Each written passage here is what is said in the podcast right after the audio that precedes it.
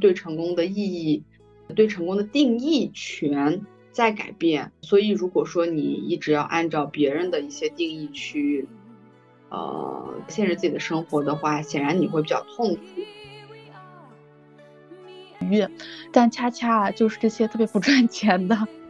一些工作和学习，它会让我产生一些意义感吗？我的快乐是来源于，就是我尽管学习很痛苦，但是我能够每天，尽管这么痛苦，我的这个大脑是不断的在更新的，不断的在做思考、阅读、书写。这种困，这种痛苦反而对我来说，都是一种可以被消耗掉的一种快乐。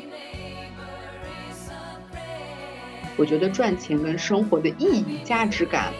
不等同，但是。等同跟影响，它就是两个概念。我觉得你的任务就是好好活下去，每一天开心。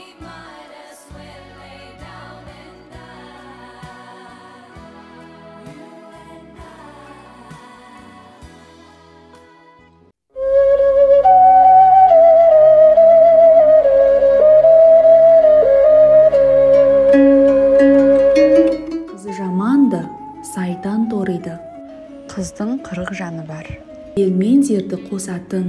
қыз емес пе осындаймын сенің айтқан сөзіңе қосылмаймын қайталап айтайын тағы осындаймын 欢迎来到 Gaza Woman Voice，我是 KK。Hello Hello，大家好，我是绿子。今天我们今天好像没有没有嘉宾。对，然后。今天是我们的一期闲聊节目， 其实也是想跟大家聊聊天吧。因为其实，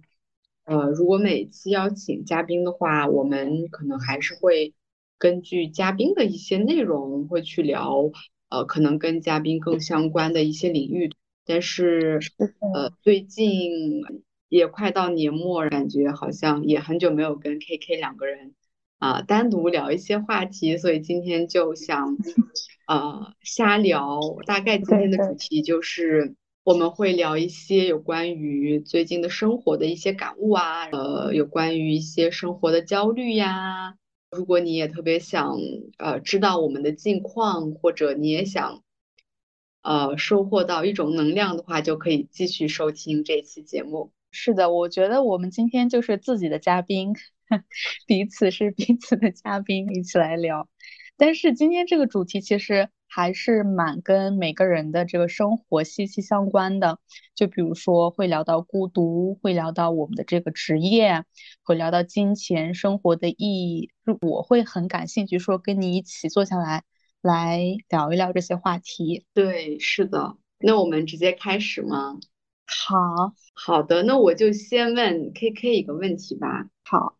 对，因为其实 K K 可能跟我的经历会有点不一样，因为我高中其实还是在家乡念的。其实我从大学本科，也就是十八岁那年才去另外一个城市。但是我觉得有很多朋友可能会跟 K K 一样，从甚至从初中开始，比比 K K 更早，初中小学就开始了一种住宿生活。所以我也想问一下这种。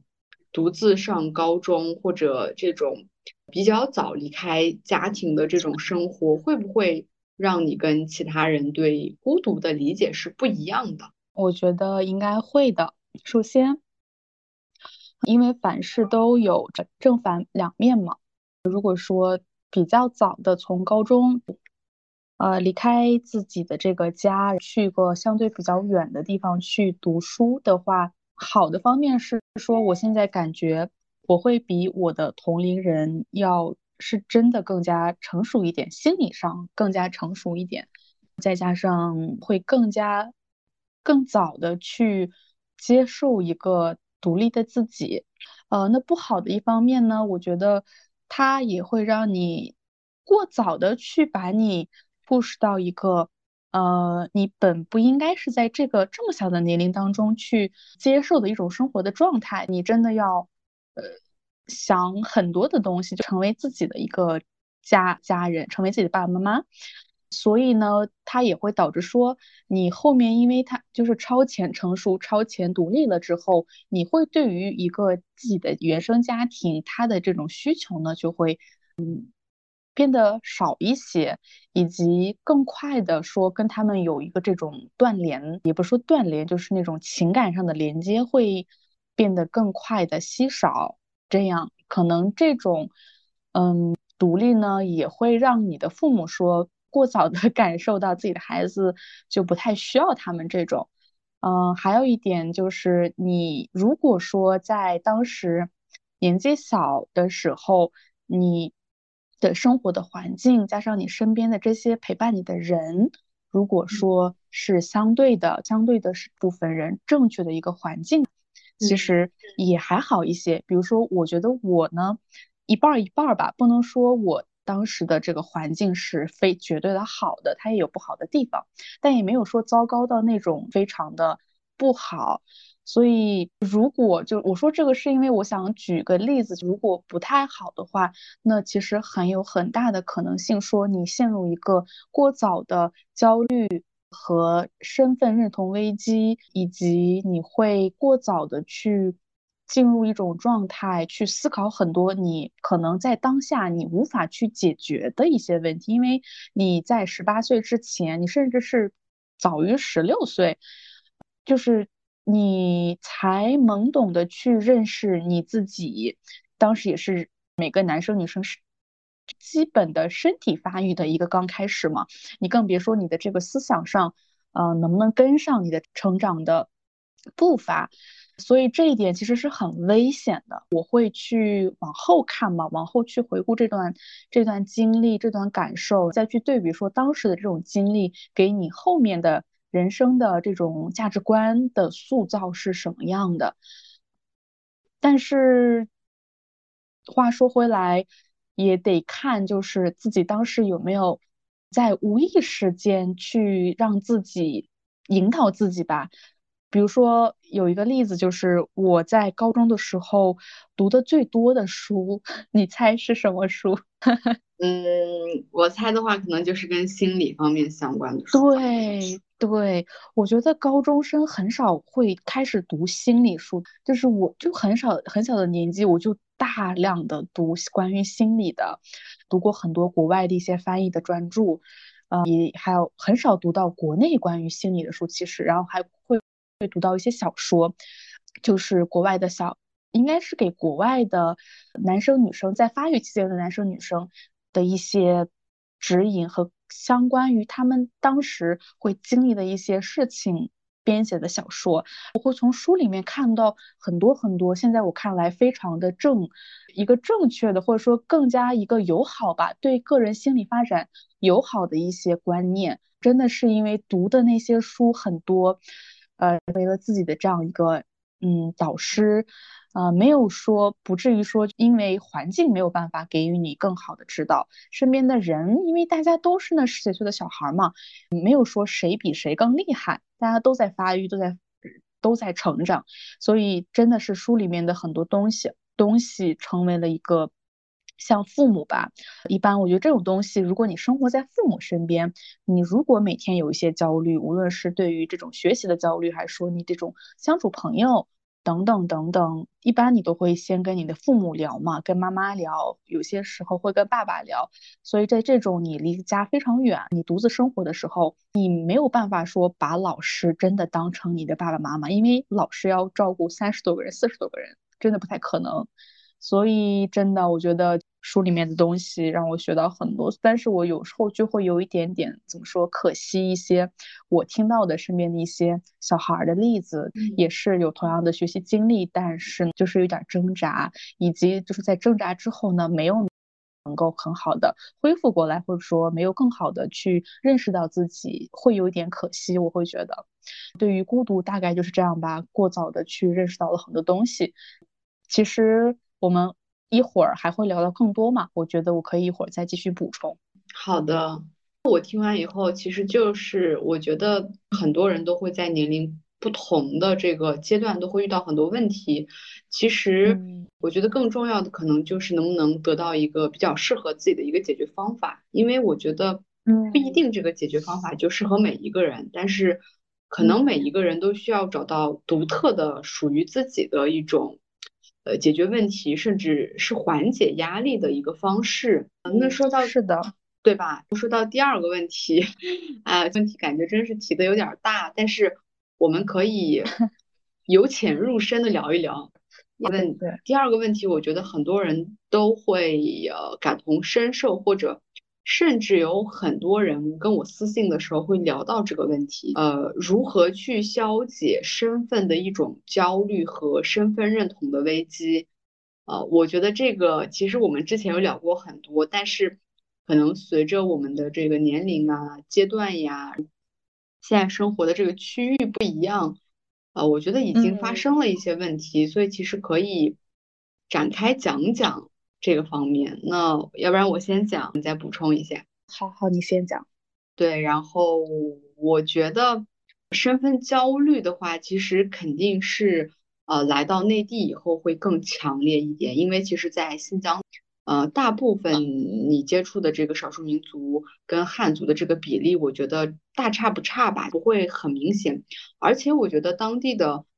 很多这个汉族朋友，他会非常了解这个少数民族，因为他从小就在那里生长嘛。你跟他其实关于这种身份的一些误解隔阂会少很多，而且很多人其实冬天他们也吃什么冬仔肉，我们过一些节日他们也爱买一些我们的甜食。其实嗯我觉得融合的这个程度，在我童年的时候是极其高的。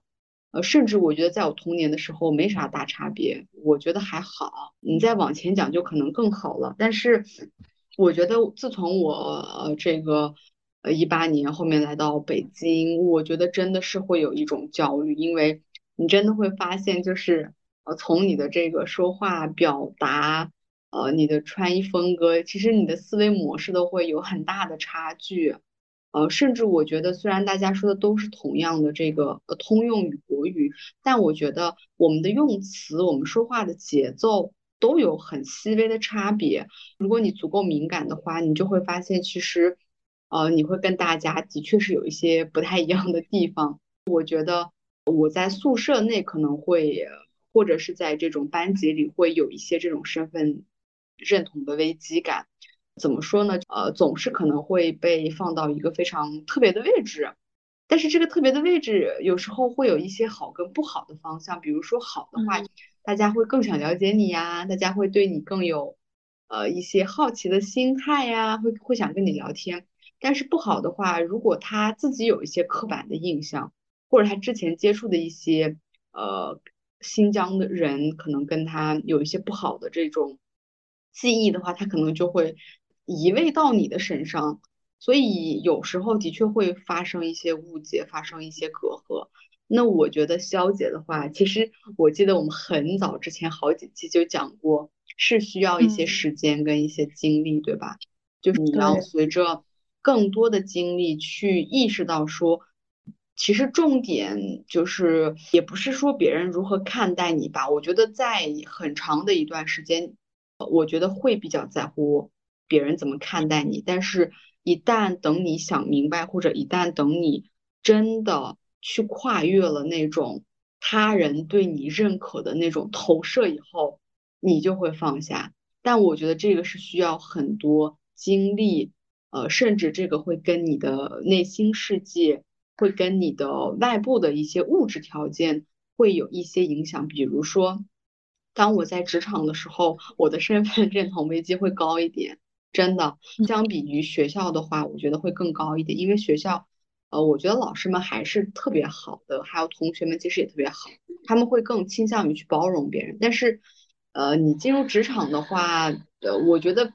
呃，也不能奢求别人就包容你，对吧？这个也有点要求太高了。但比如说我现在自由职业，呃，一年的话，其实我就会觉得我的身份认同焦虑少很多，因为的确你嗯跟一些很奇葩或者。你跟别人交流的次数减少了，你会自己选择跟什么样的人交流。所以我觉得你的这个，你每天生活的这个圈子其实也很重要。如果你每天的确是会跟很多不同的人、身份阶级不同的人接触，可能也会影响到你的这个认同的一个危机。所以我觉得，呃，如果说从我的一个经验讲的话，谨慎的或者是更加谨慎的去选择一些你比较密切的一个交友圈子。当然也不是说只去找那个跟你自己一样的朋友，但是你可以找一些呃拥有这种多元文化背景或者是拥有这种思维的人。我觉得跟这样的人会大大减少或者降低你的焦虑。但我觉得消解其实在我这儿看来几乎不太可能实现吧。我觉得这个就是一个，我觉得现在阶段它会伴随呃你的可能前半辈子或者你的终生。但我觉得我们可以改变的就是你对这样的危机，你对这样的焦虑的一个看法，这个是可以改变的。但我觉得，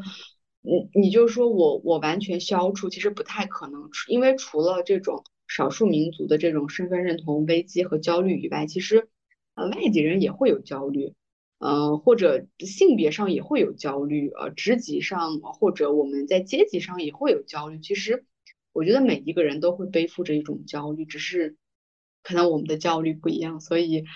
消除的确是不是挺难的，对吧？是的，是的，就是我特别是赞赞同你说这个消除是不可能的，以及你刚说的，嗯，可能每个人的这个焦虑就是不一样。我最近体感受特别深，我会跟一些人聊天儿，这些人在我看来就是真的是人生赢家。不是说他有多嗯有多有钱，或者有多有这个成就，在我看来，他的这整个生长的经历和他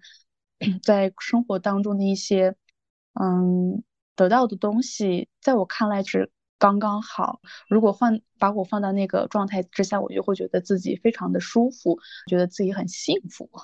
可能会减少我目前的焦虑。但是跟他们聊天的过程当中，我就发现他们的也有自己的焦虑，虽然我有时候也无法去理解，就可能说他们也无法理解我的焦虑一样。所以，但至少我 get 到的一个点就是，真的是每个人都有焦虑，焦虑的点不一样。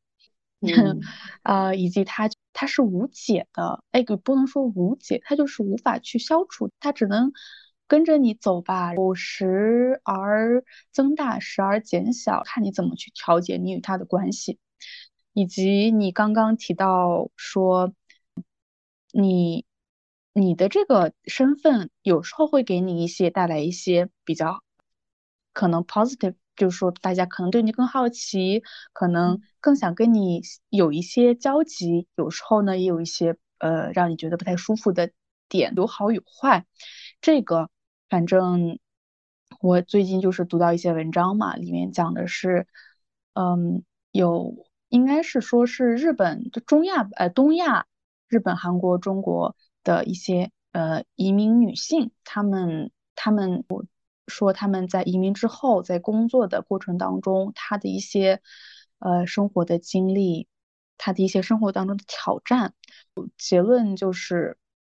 说，嗯，这些女性都承认，的确会因为说自己的一些这种文化的差异，呃，他们所掌握的这些语言的不同，比如说你可能在英国，你你就是个英国人，你可能就会说个英语，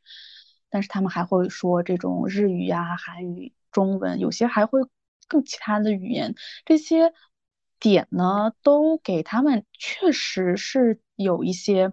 过人之处，确实得到了一些呃更多的关注吧。但是说如果跟他也是因为这些东西、这些身份、这些特征所所感受到的一些刚刚提到提到过的一些不愉快的经历相比的话，其实。它是非常微乎其微的一个影响，嗯，它就会给我一个答案，因为这是我一直以来会思考的一个问题。这种不一不太一样的身份，这种你比较独有的这种特征，它到底会给你带来的影响是，嗯，哪方面好的方面更高更多一点，还是说不好的方面更多一点？我为什么想这些问题？因为。有几次我会跟一些人聊天儿，因为大家的看法就不太一样啊。我觉得说，呃，有些人百分之百的去看到了一个这种消极的一面，一直把自己是放在一个非常非常嗯弱势的一个地位。但是有一些人呢，就会完全相反，就说我完全无法理解，说为什么有一些人总是会被这个困扰。我多好，就是我感觉自己如鱼得水，我一直在。尝试着利用我这些点，让它成为我成功，或者说我，嗯，得到大家的这种关注和认同的一个方式，所以就会听到两两种声音，会让我一直思考嘛。因为我自己确实，我有看到过一些正的反馈，也有看到过一些不太愉快的经历。我直到读了这些文章之后，我现在会感觉说，的确是两种都存在，但是。这如果你硬是要 去，嗯，去做个对比的话，还是说你所经历到的一些不愉快的经历会大于这个你所谓的你觉得这些点给你带来的一些好处？我觉得这也可能是因为也是这个女性主义的影响吧。你更多的想要去啊，把自己的这个位置放到。这些群体本身去思考一个问题，而不是说你。你，呃，你会所谓的觉得说你占大局，呃，或者说在上帝视角去评判一些人，嗯，我不知道我有没有扯远，就回到这个身份焦虑，是的，我觉得仍然到现在，我也是会有时不时会有这种焦虑和认同的危机，但就像我刚刚说的，它就是靠这种自我的调节吧。最后我还想补充的一点是，这种焦虑。也是我自己思考之后感觉，它就是一种，当你被带到一个陌生的环境，带到一个你不太一样的文化背景的环境之后呢，如果你想你想要融入这个群体，想要跟这个主流群体一致的这种想法是越高的话，但是它这个又跟不上，说你在日常的生活当中是否。是真的有融入到，是否你真的没有被滋养到？这两个如果成正比，或者说可能也至少稍微成正比的话，如果没有做到这样的话，你给你带来这种落差感会更大。所以，我在我看来，如何解决这个问题，不要去，呃，当然你融入好，但是不要去过于强调这种想要融入、想要跟别人一样的这种。情绪的话，可能会让你的让你这个身份认同的焦虑和危机都会稍微降低一点，可能也是一种你真的接受自己不一样的这个过程吧。比如就是就是我高中啊、大学，以及有一段时间我在呃在西班牙。反正这些都是一些把我投放在一个非常不一跟我不一样的一些环境当中的经历，都是我最后思考一下，都是我会很想要去跟那里的人一样，导致了说我这种危机。但是现在呢，我就是彻彻底底的去接受一个事实，我无法跟 任何人一个社会的主主主体是一样的，所以。反正我觉得这是个很很很棒的问题，值得我们说时不时的拿出来来讨论讨论。哎，我其实我听完你的呃回答以后，我想到了一期 内容，大家可以去听，是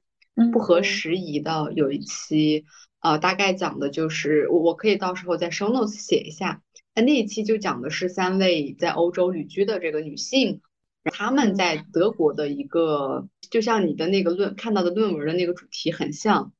他们是如何融入啊？到底融入还是不融入？其实他们讲了很多，呃，我觉得是个人的主观的一些想法。其实我我觉得你刚说完你的这种经历以后，我觉得我我也会听到时常听到两种声音，一种呃极其糟糕不好，一方面呢还有一个就是他们会觉得这个无足轻重。这有什么的？你你就用另外的一种身份去生活就好，地球人这种感觉，对吧？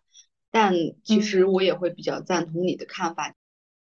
呃，我们其实更更多的去理解一些人的真实的处境，可能会更有意义。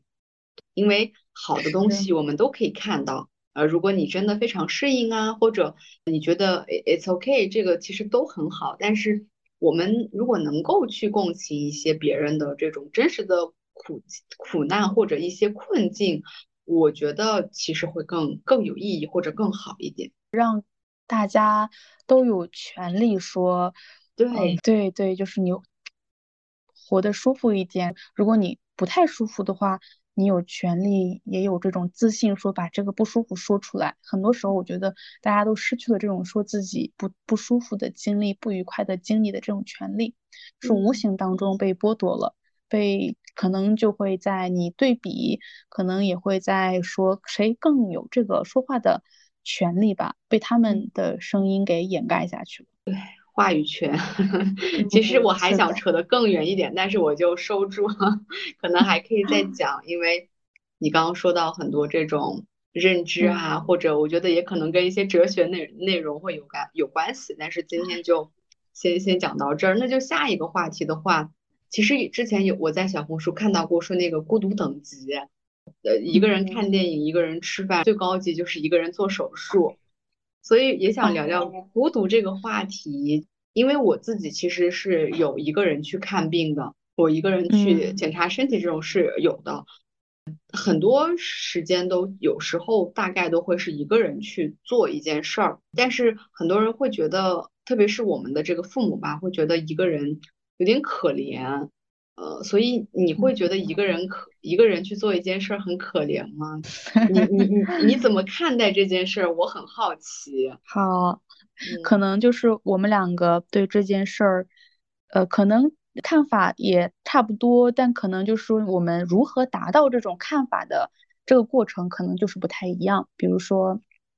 我就会跟我讲的这个第一个问题，我。是那高中的感觉有很紧密的联系。我从最初，因为就是被放到了一个真的要一个人去看病的这种生活的情景当中，在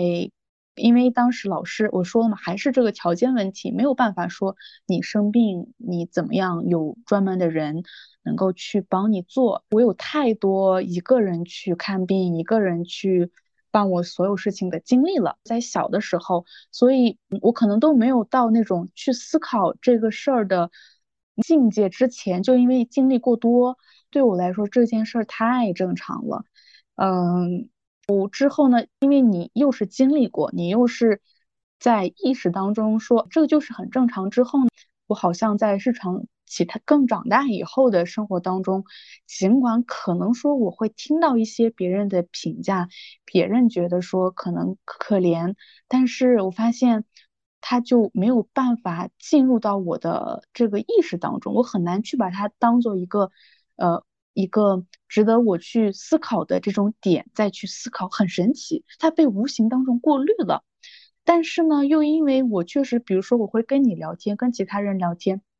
大家都会有这种问题，你别说这个一个人去看病，你到一个年龄不结婚，你一个人努学习工作，你都会有作为女性，你都会去听到一些你本不应该去去去值得这样子呃随意做评价这种情况，对吧？更何况说其他的，刚刚你讲的一些细节，所以还是我就觉得很多东西。还是需要经历，我就真的发现，如果你经历过一些东西之后，你自然而然就知道那是什么，怎么去应对，然后就也会跟这个自己一个人，如果你一个人真的有经历过这，比如说你刚讲一个人去看病，经历过之后，哎，反正你自己觉得这件事儿到底应该怎么看，之后可能呃就会有点儿去不是很在意，但别人到底在怎么说。但是我也很好奇，说你你是怎么看？为什么你会这么看的一个原因？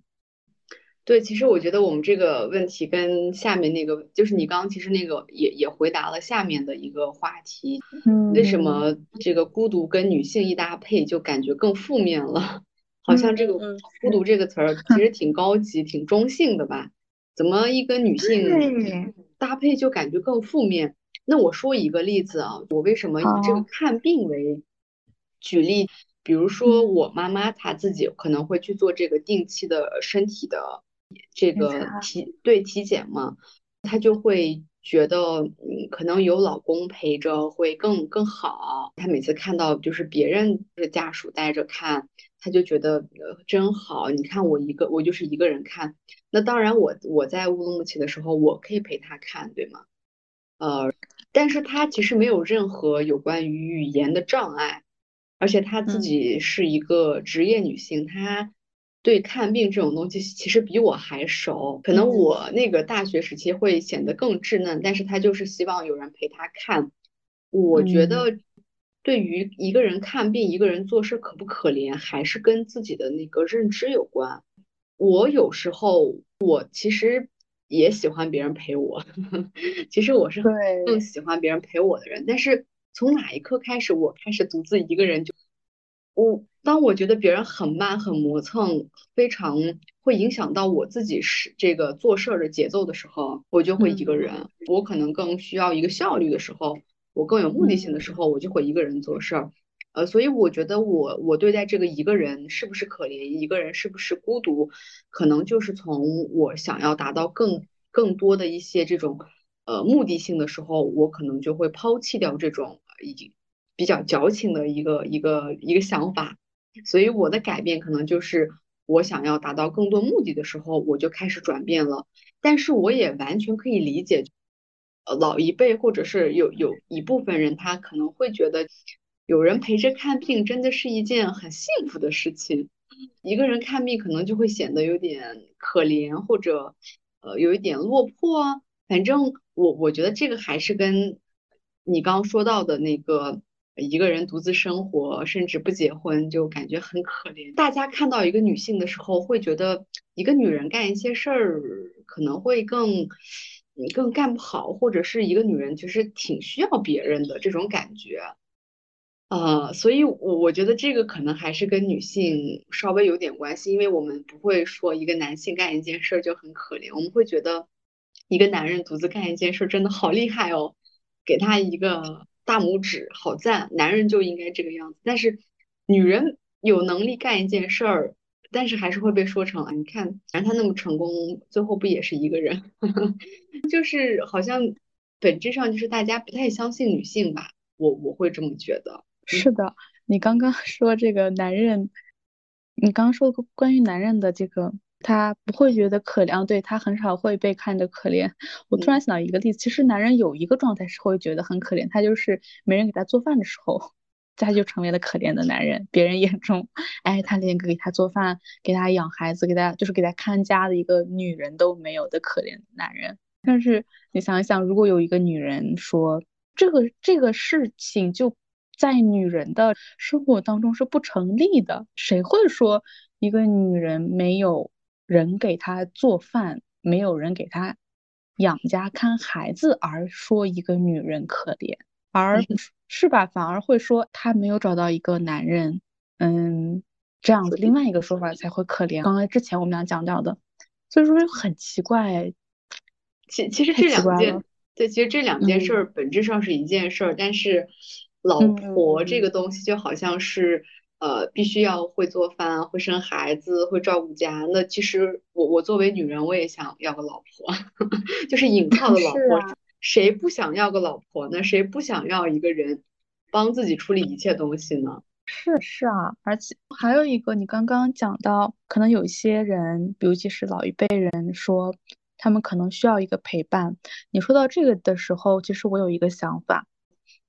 它分两两类。如果说对方他对于一个人去看病，一个人去吃饭，对方会因为这件事儿觉得很难过，跟对方觉得自己这么做之后，别人看到自己这么做会觉得自己可怜，这两个是在我看来是完全不一样的。然后后者呢，我会很抵触，我会很抵触。但是前者呢，因为我自己刚刚讲过我的经历嘛。在高中就已经开始说一个人看病，嗯，一个人做所有的事情之后，其实我虽然接受了独立做事情的自己和生活的这个常态，但是我内心还是会知道说，如果有人陪伴的话，他确实会让一个人很更舒服，这一点我是知道的。所以如果在我的生活当中，我真的看到一个人给我说，哎，我会觉得有点害怕，我会想要去陪伴，那我会真的努力的去在场。但如果说是因为别人看，嗯，评价的话，我的想要去帮忙、想要去陪伴的热情就会减大半儿。我觉得，嗯，你说的这个其实挺。挺真实的，因为可能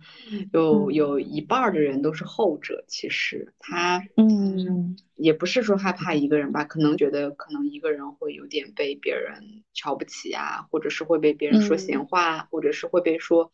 他的孩子没有好好照顾他这种，对吧？是，就是还是太太在乎别人的看法嘛，这个也很常见。其实，对，嗯，那我我觉得下一个问题还挺关键的。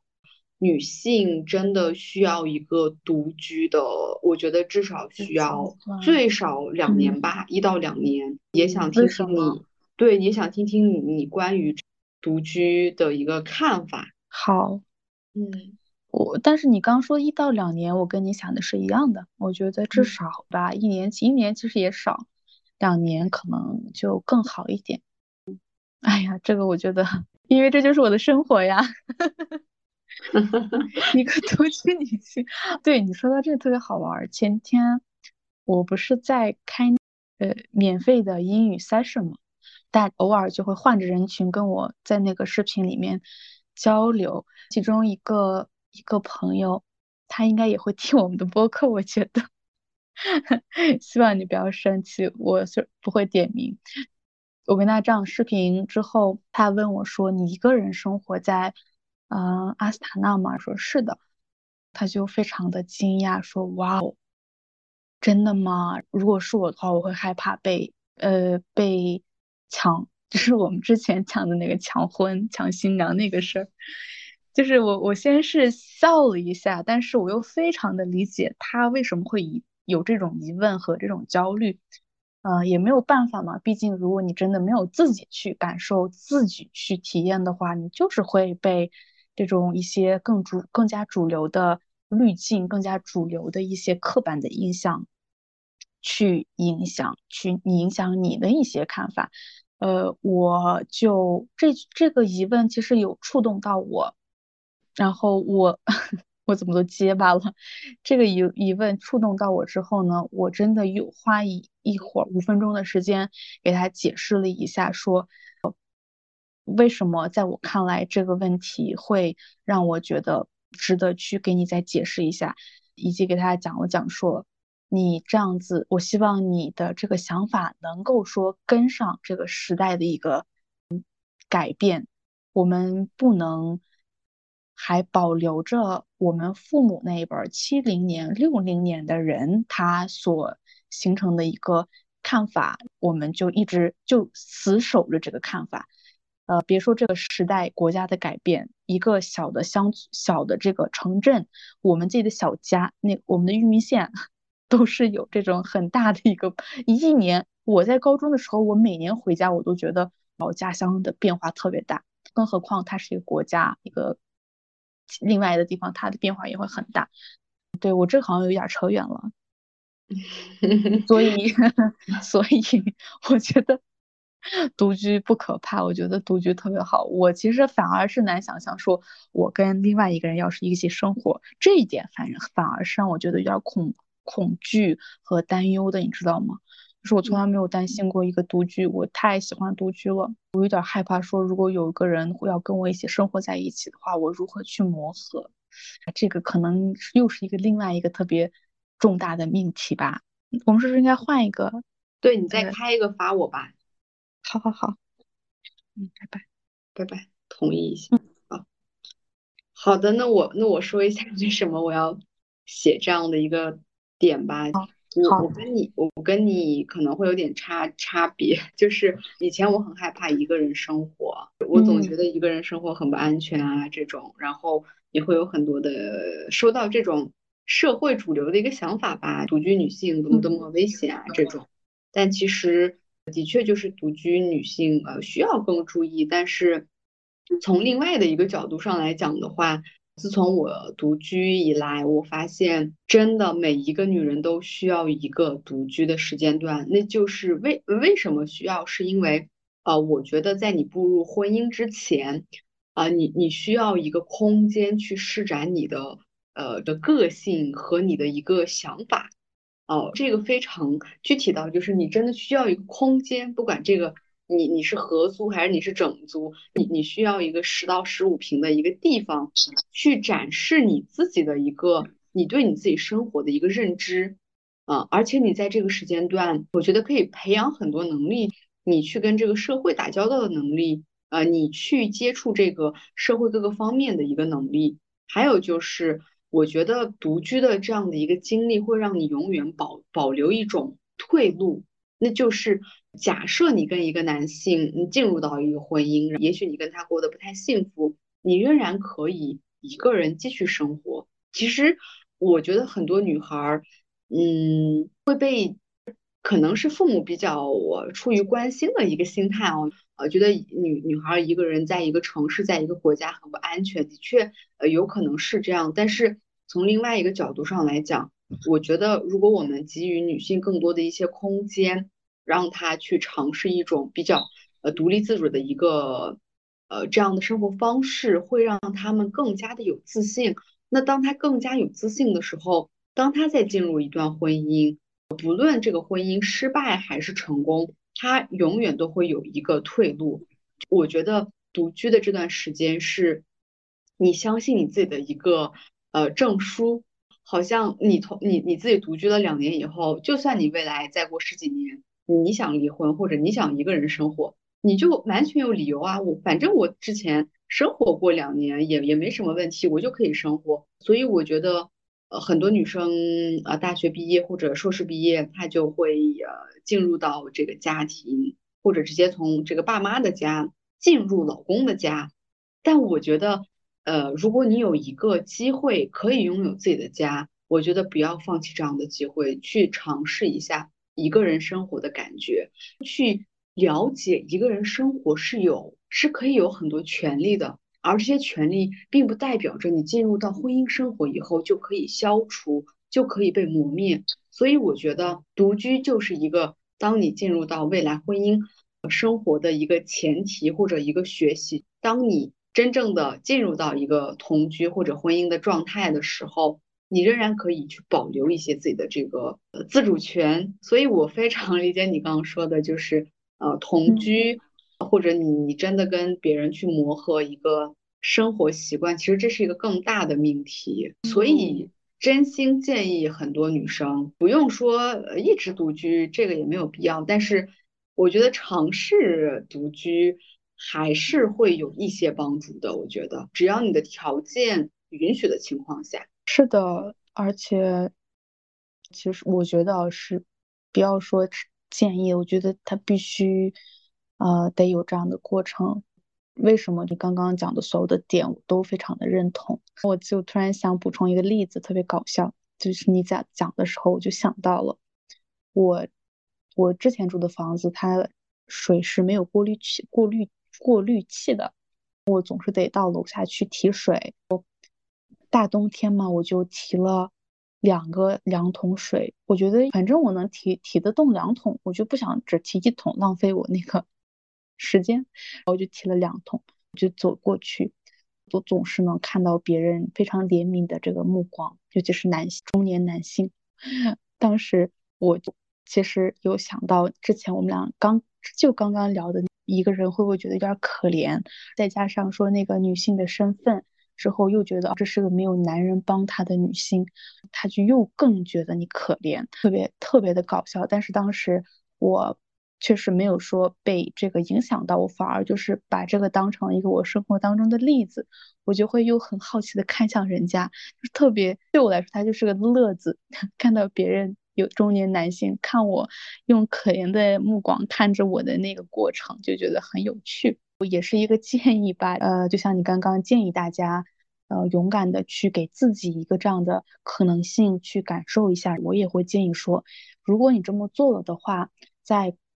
真的实施的时候，你肯定也会遇到刚刚我所讲的，可能例子不一样，但是性质是一样的事情，你可能真的会别别人说成可怜，或者说看成可怜。但这个时候，呃，只要你自己是非常认可你自己本身、你的能力以及你这样的一个选择，所以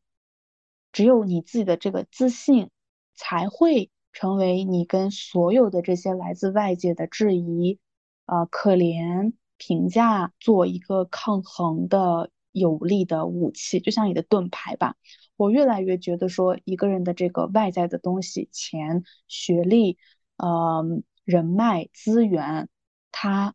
嗯，当然不能否定他的一些作用吧。但是，如果你想成为一个正常的一个，对，只能我说正常吧。你想成为一个正常的人。正常的就是我指的是这个，你的精神世界是正常的，mental health 不这样的话，最有力的 武器其实就是一个对自己的正常的一个认知，对自己的一个自信。如果这一点是有点弱，这一点没有去被很好的建构的话，它会成为更多的问题的一个最原始的这个。就像一桶水吧，一一桶一个桶水桶，它有一节子是断，哎，它会一直流水，所以这一个节字非常的重要。那这一节字的，我会跟这个内心的对自己的认可是做一个联系的，对这一点很关键。对，你你有要补充的吗？没事，你继续说吧。我说完了，我是想留到那个转到第二部分。好的，好。那我最后稍微那补充一下，你刚刚说的应该就是那个木桶效应，最高最低的那个木桶和最高那个木桶。我我我觉得你刚刚说的那个描述的那个东西，其实呃也是一个对自我认知的内核。你你内核稳定的话，其实嗯别的东西可能也不会冲破你吧。所以我觉得这个内核也很重要，也跟这个孤独我们第一个主题也很重要。如果说其实你内核稳定的话，你在哪里都不会孤独，但是你内核不稳定，就算你每天去十个这个 party，你可能都觉得很孤独，也是有可能。或者你有一段五年的恋爱，你也可以很孤独。这不是说恋爱就不孤独了，你在恋爱当中孤独是更可怕的，对吧？是的，就像很多已婚的夫妇嘛，他结婚之后。还是更孤独，更加的无奈。其实这些就是真正的孤独吧。我觉得，你与其真的有一个伙，这个无论是男伴还是女伴，但你内心你很孤独，你无法去跟他做一个交流，你无法从这个关系当中得到一个滋养，那有什么意义呢？我就在想，就就努力维持维持这样的一个关系。好的，嗯，那我们进入到第二个部分吗？是的，这部分就很想很想听一下你。你就是对于你不是有了这一年自由职业的一些生活的经历吧？因为我其实我会对这个好问题很好奇，而且挺好，你自己写上了。因为这一年我们好像没有，我好像没有机会说真的去跟你细节的聊你的这一年的一些生活的酸甜苦辣，所以请你给我讲一讲。好的，其实我在我自己的那个个人博客有讲很多。每每我每天都可能会讲讲一点，呃，但是我我觉得也想在这儿补充一下，作为 freelancer，作为自由职业者这一年的一个历程吧，其实也分为呃两个节点，焦虑期跟这个躺平期。就怎么说呢？我我我就不补充说我为什么要进入这个自由职业，因为其实。呃，大家也可以去听一些我我自己的播客，可能你就会了解为什么我进入到这样的一个状态吧。那我想讲的就是，如果说你有计划去 gap year 一年啊两年，或者是你有计划想给稍微就是给自己放个假这种的话，我其实不能提供完全完美的答案，因为我发现每一个人的生活是具体而不同的，我真的只能讲我自己的一个经历。而我这样的一个体会能不能作用于你的生活，我真的不知道。但我觉得，呃，自由职业绝对会陷入到呃一定程度的焦虑，这个是绝对的。因为其实呃，当你完全的跟这个社会的一个秩序产生一定的断裂的时候，其实你会有一点不知道该做什么。我觉得我至少在呃前五个月是这样的一个状态，我有尝试去看书、写东西、做播客、运动、跟朋友定期见面，呃，甚至去参加一些这个跟我自己呃工作有关的一些活动，去。让自己投身到这样的一个社会秩序当中，但是很显然，呃，你不坐班的话，大概率就是你还是会比较自由。比较自由的时候，你就有很多 空闲的时间去胡思乱想，你会容很容易焦，对，很容易焦虑。的，但是我觉得这个东西在某一个时间发生了一个转变。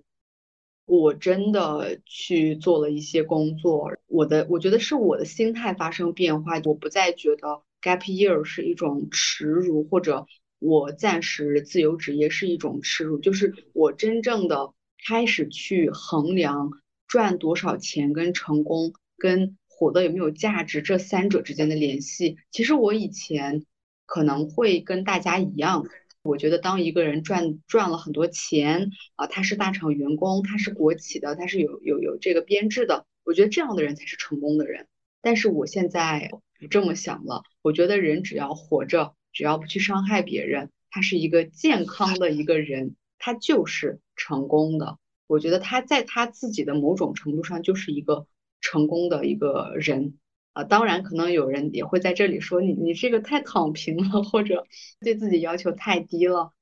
但是，我我觉得，也许我们这随着这个时代吧，就是对成功的意义、对成功的定义权在改变。所以，如果说你一直要按照别人的一些定义去，呃，限制自己的生活的话，显然你会比较痛苦。所以。具体特别细致的讲的话，大家可以去听我的播客《第一人称单数》。如果总结的讲的话，其实自由职业会很焦虑，需要做出一定的，需要有一些金钱，需要有一些积蓄，可能也需要呃你的父母去帮助你。但是我觉得我在自由职业的这一年当中，其实有好好的去恢复自己的精神力。呃，重新去建立一种信心。呃，如果拿掉我的学历，拿掉我之前的一些这个所谓拿到的这些证书啊，或者一些奖赏，呃，我是不是还对我自己自信？我现在可以很自信的说，就算我没有这些我的学历，很多很多的呃世俗的证明，我现在的确会对我自己还是比较自信。但这个具体怎么变化，好像也还嗯挺奇妙的吧？对。但是我有时候也会收到一种反馈，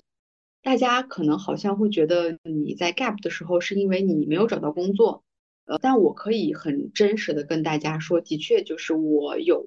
前五个月我有找工作，呃，九到十月份我有找工作，的确没有找到工作，就是的确是有找，但是没有找到啊。但是我呃也会受到很多人的一种看法，因为你没有找到工作，所以你很失败，你是个 loser。你没有赚钱，你很，就是你这个读书也白读了。有些人会给我这样的反馈，甚至是比较亲近的人。但是 I don't care，就是我我在花我自己之前赚的钱，我在花我爸妈的钱，我一点愧疚感都没有。而且我并不认为，就是我没有对这个社会产生价值，我就很。很失败，所以我可能会说，至少我这边在这一年当中，会对意义啊，会对成功啊，会对很多这种词语的认知会更多了一个角度。但是我可能还是会希望在未来的一个阶段里，呃，更多的去参与工作，跟社会的这样的秩序跟人群去产生交流，因为我发现我真的好喜欢。跟别人去沟通，或者是嗯去做一些有意义的事情，我觉得这是我想在未来几年当中去达成的一个目标。对，嗯，我觉得就是你刚刚在讲述的过程当中，我其实脑海里就有这样子一些画面。就感觉你刚讲你在进行一个旁白，我脑中在脑补一些画面，很有意思，感觉看了一场电影一样。嗯，我还挺享受听你这么把这个经历给叙述出来，很多很多细节的点，我都感同身受，呃，就完全能够理解你到底在说什么，你当时的焦虑又是什么，然后这些评价对于你的影响，就是完全能理解，可能也是我也有经历过吧。就之前最开始提到的这种跟社会一个断裂。这个我就也是我最近意识到的，那就是一个没有社会身份的一个问题。当你没有一个社会身份的时候，当然这个社会身份可以是个学生，可以是甚至说这种自由职业，我都觉得现在是就是一个社会身份。当嗯你没有这个社会身份，你就会陷入陷入这样的一个焦虑。呃，但是这个为什么会呢？因为你之前都是一直有一个社会身份的。那至少就是个学生嘛，你一直是学生，别人问你在干嘛，我在上课。那这个身份一旦没有了，如果没有跟一个另外一个作为工作者的这种社会身份相连接，这种顺利的连接起来的话，那中间当你第一次体验到没有社会身份的这种生活状态的时候，它就是一个晴天霹雳。对于我觉得，至少是我的生活圈子当中的。大部分人应该都没有这个能力，说你去非常坦然和顺畅的接受你一个没有社会身份的这种，呃，这种状态，很好的去应对它。包括我自己也是第一次读研毕业之后，第一次就意识到说，这个社会身份会带给人的一种，嗯，意义和它的作用。所以，因为也是第一次你失去它，你在。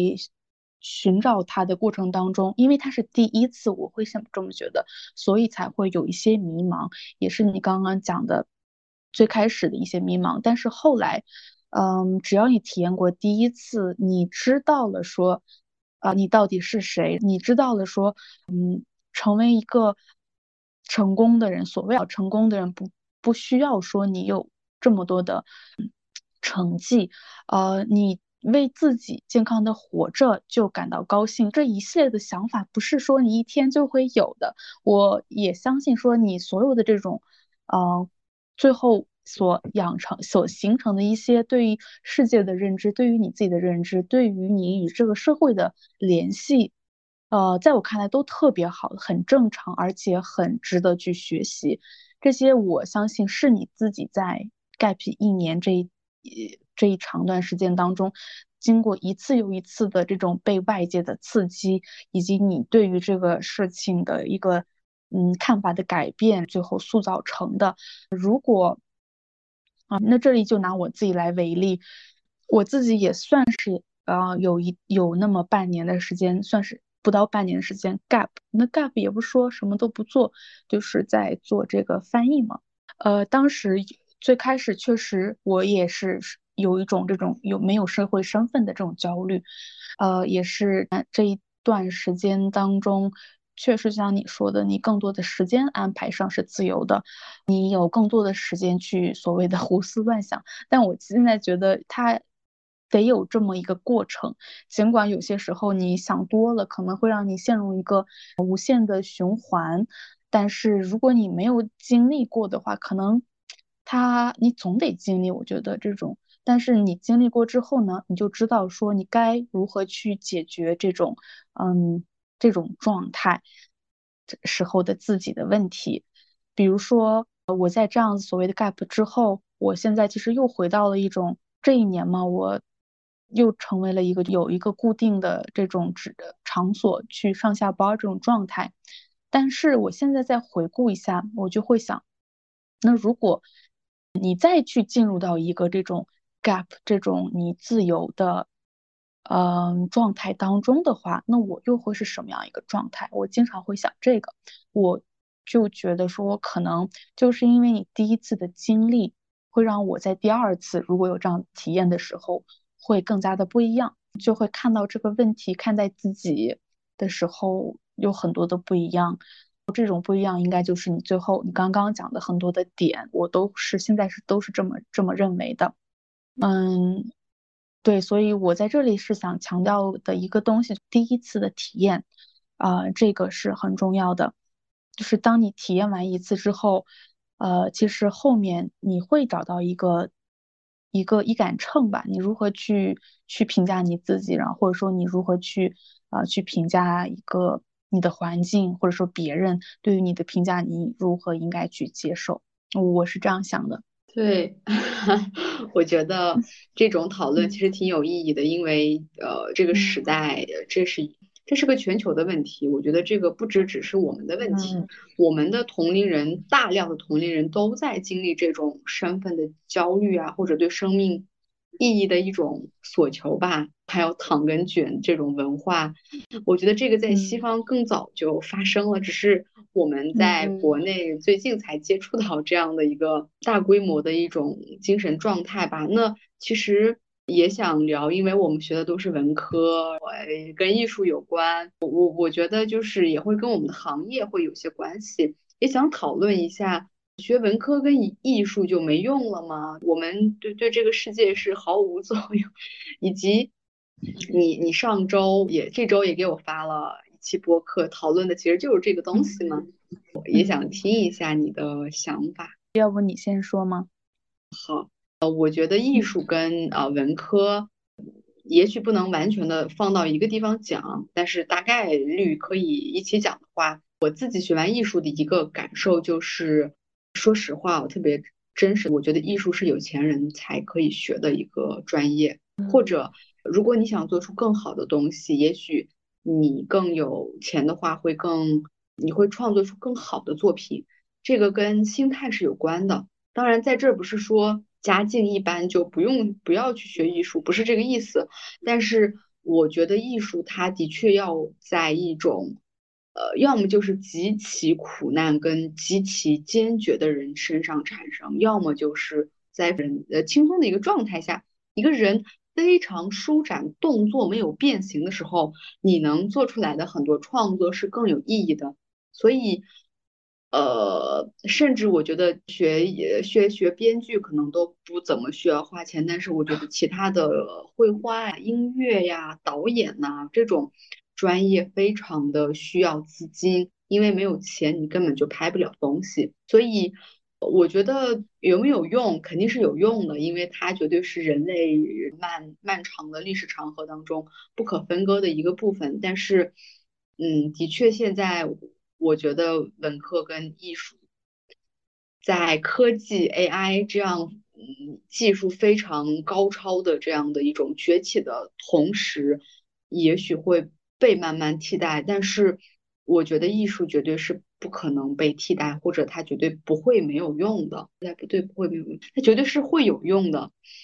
啊，我觉得，呃，学习文科还有学习艺术的好处就是，你的确会有审美，你的确会对一些事情会有更多人文的或者更多元的一些角度。啊，所以我觉得不后悔吧。当然。的确，文科跟艺术，你要么就是一下赚钱就赚大钱，要么就是赚普通的钱。也可以跟下一个话题，等会儿再聊聊赚钱跟这个生活的意义。反正，呃，我不知道你 K K 知不知道，国内之前有一位嗯，类似于这个主主播大 V，他就说学文科没有用。我知道，你知道吧？对，引起了很大的讨论。所以，嗯，我我我只能从我的角度去出发的话。有钱其实还是有有很多好处的，对，我觉得这个跟我们下一个赚钱和生活的意义这个还挺有联系的这个问题，那我就一起回答吧。一会儿你可以再补充一下你对这个的看法，因为从我自己的这个体验当中，我真的是确确实实感受到了学理科在这个能不能快速找到工作，能不能赚。大钱一下子快速赚大钱，甚至说你很轻松的赚到一部分钱，跟你学文科的这种差距，我是在生活当中自己的体验当中感受到了这个差距，而且我现在毫无疑问，如果有人问我这个问题的话，我就会很快的就说我这个答案，它就是有悬殊的，看你看你自己的选择嘛。但是说你又让我嗯根据自己的。人生的体验，或者说我的一些对未来的一些看法，再去讲我自己怎么看，跟我之前可能会输出的一些观点，现在是产生了一些呃差异。可能也是因为我这一年以来在在我其其实工作的这个场所不一定都属于理科，它也不能说是跟这种历史、政治、地理呃这种这种文科不太像，它更像这种金融、经济管理嘛，它就是有点。在我看来是处于中间中间状态的，在这个里面它可能可理可文，反正，所以我自己体验了一下这里面的整体的氛围之后，我还是特别庆幸说自己自己的专业其实，嗯，也我我的专业其实不是很艺术，我觉得，只能说它，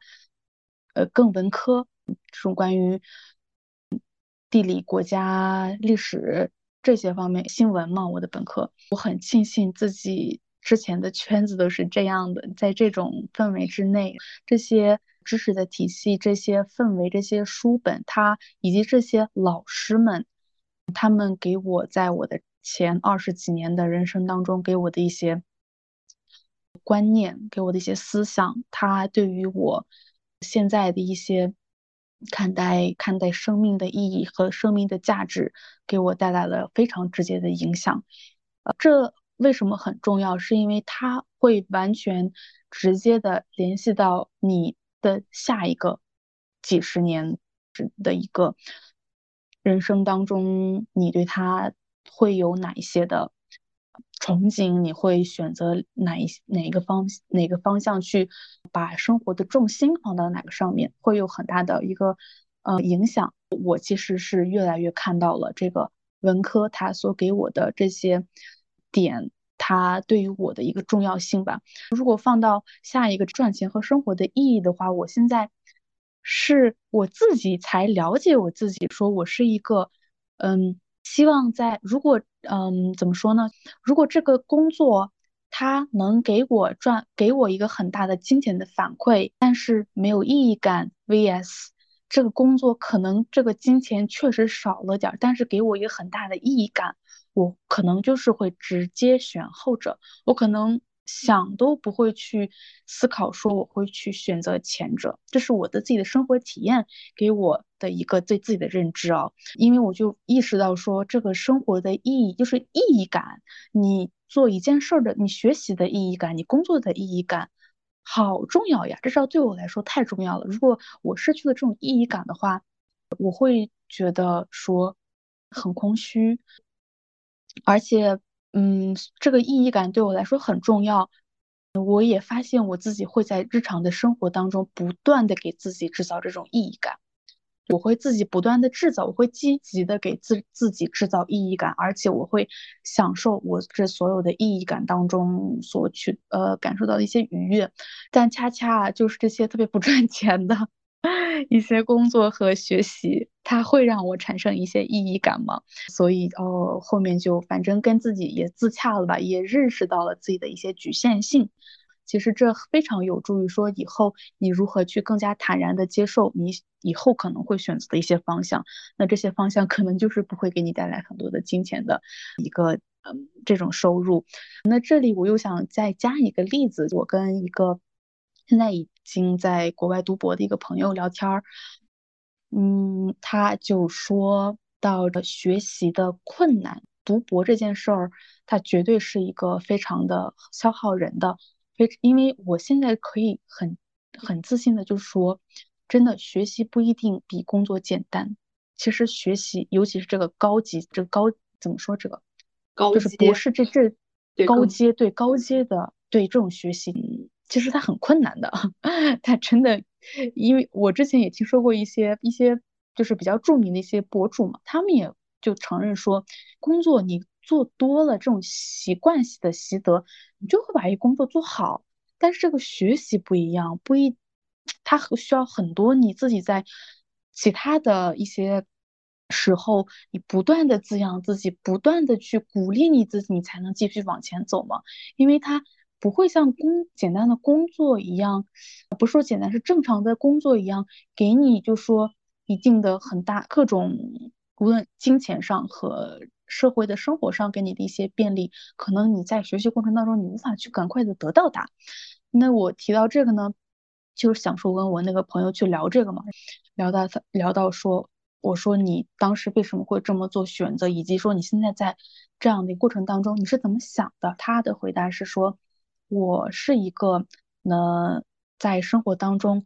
不会因为自己赚到多少钱，然后工作而快乐。我的快乐是来源于，就是我尽管学习很痛苦，但是我能够每天，尽管这么痛苦，我的这个大脑是不断的在更新的，不断的在做思考、阅读、书写。这种困，这种痛苦反而对我来说，都是一种可以被消耗掉的一种快乐。如果让我置身于一种每天工作当中，我在重复的做同样的事情，但是我可能得到的钱也多一点。我的这个自由时间也多一点，比如说你工作的话，你可以五五点，嗯，我就做个大题啊，可能国内也九九六嘛，不太一样，至少在国外，你五点之后就没有人会打扰你在工作的时候，那就是不礼貌嘛。跟这个相比，我都会，他就是我都会觉得说我可能稍微痛苦一点学习，我都会觉得说我的生活很有意义感，我会很快乐。嗯，他的话其实对我有很大的一个启发，我觉得。他有点就给我点醒到，我说我应该我可以从什么角度来再去看一些这些问题的不同吧。对我很想听一下你对这一点的一个补充。其实我听完你刚讲的这个，我其实挺赞同你朋友说的话。我觉得学习挺痛苦的，特别是最近我在学习英语。当然，我我学英语肯定没有他那么难嘛，但是我我我真的就是觉得。人类就是重建一些信息，它真的是难的。如果有人觉得学习很轻松啊，我觉得他肯定没有，还是缺乏一些经历呃。但是如果回答你刚刚说的这样的一个问题，就是赚钱跟生活意义，我的建议就是都尝试一下。因为其实如果如果说我没有选择过九九六的生活，我就呃直接说我想再去读书的话。在我已经读过书的这个读过一个硕士的基础上，我说我还想去国外读书，呃，可能会留留下一个遗憾吧。但是我觉得我的确尝试过这样九九六的生活，的确对我来说是赚了一些小钱，但是真的好不开心。就从我的身体到我的精神严重的被消耗。呃，甚至我我觉得我在那段时间绝对是中度抑郁是有的，嗯，我我从这样，我把我从这样的一个程度当中去解救出来，呃，重新去思考我的一个生活的状态吧。我觉得这个不是一个不好的事情，我觉得其实是一个好的事情。有时候我们也需要一些暂停，我们需要思考。呃，所以我觉得，当我真的赚了一些钱，当我不赚钱，你看我都尝试过了，我都尝试过了以后，我会觉得赚钱只跟什么有关呢？赚钱只跟你的生活品质有关，以及你你能花多少钱，你是跟这个有关。但是你的生活品质和你对生活的态度。也有可能跟你的这个你对金钱的观念有关。也许你不需要花太多钱，也可以活得开心。这种假设是可以实现的。以及我这后面这几个月频繁的感冒以后，我真的意识到，这个身体健康、头脑健康，没有任何的这种精神疾病、精神障碍，是一件非常难得的事情。它其实会让你生活百分之八十的问题都解决了。剩下百分之二十就是我们普通普通的人会焦虑的很多问题嘛，所以如果说直接回答的话，就是我觉得赚钱跟生活的意义、价值感不等同，但是等同跟影响它就是两个概念。所以其实你刚说到那个问题，其实我也思考过，呃，别人对我的看法更重要，还是我自己的意义感更重要？嗯，那。很多人就会觉得你你硕士毕业了，在这个北京生活，啊，你成为了什么样的人呢？你你有体制内的工作吗？或者就是大家会用比较主流的眼光去看一个人成不成功嘛？但是可能对我来说已经不重要了。呃，我对我自己的期待就是，等一下我接个电话。喂，好的，我刚外卖到了。好，啊，好好。我刚说到哪里了？你说到是没有就是直接的你不再在乎，对对对，不再在再在乎别人了。对，然后我我觉得向外探索吧，我我想看到更多的可能性。当然，我觉得做出这些真的需要勇气，需要，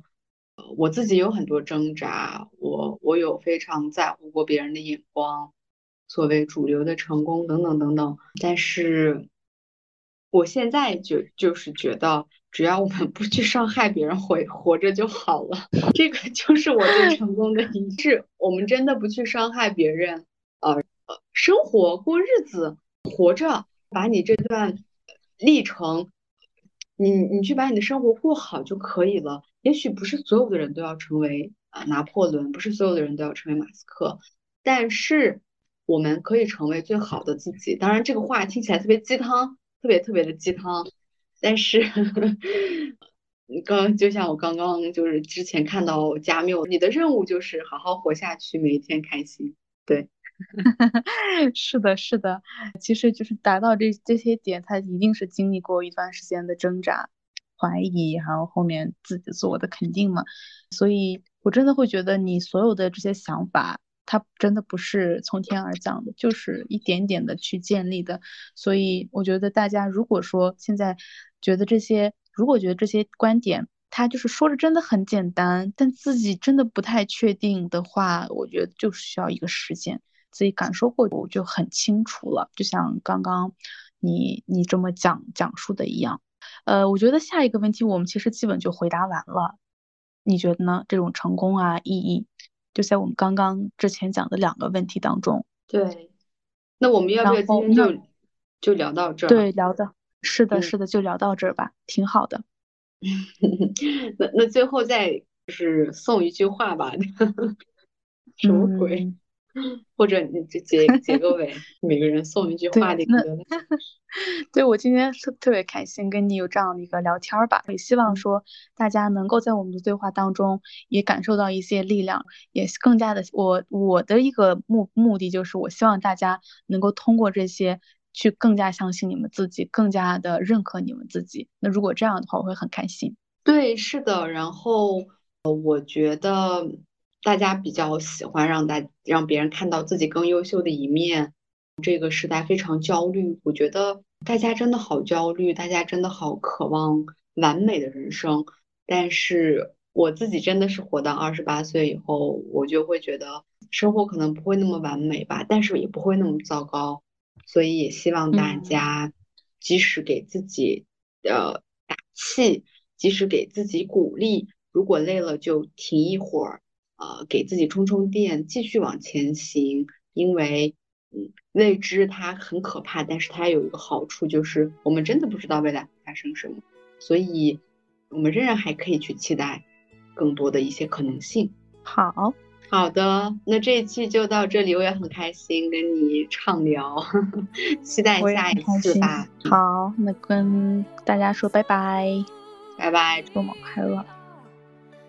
在这里插播一个消息，就是在二零二四年开始，我们在知识星球重新开始运营了我们的社群，名字叫做 Women Voice。如果你感兴趣的话，也可以在知识下载知识星球的 APP，然后加入我们的群聊。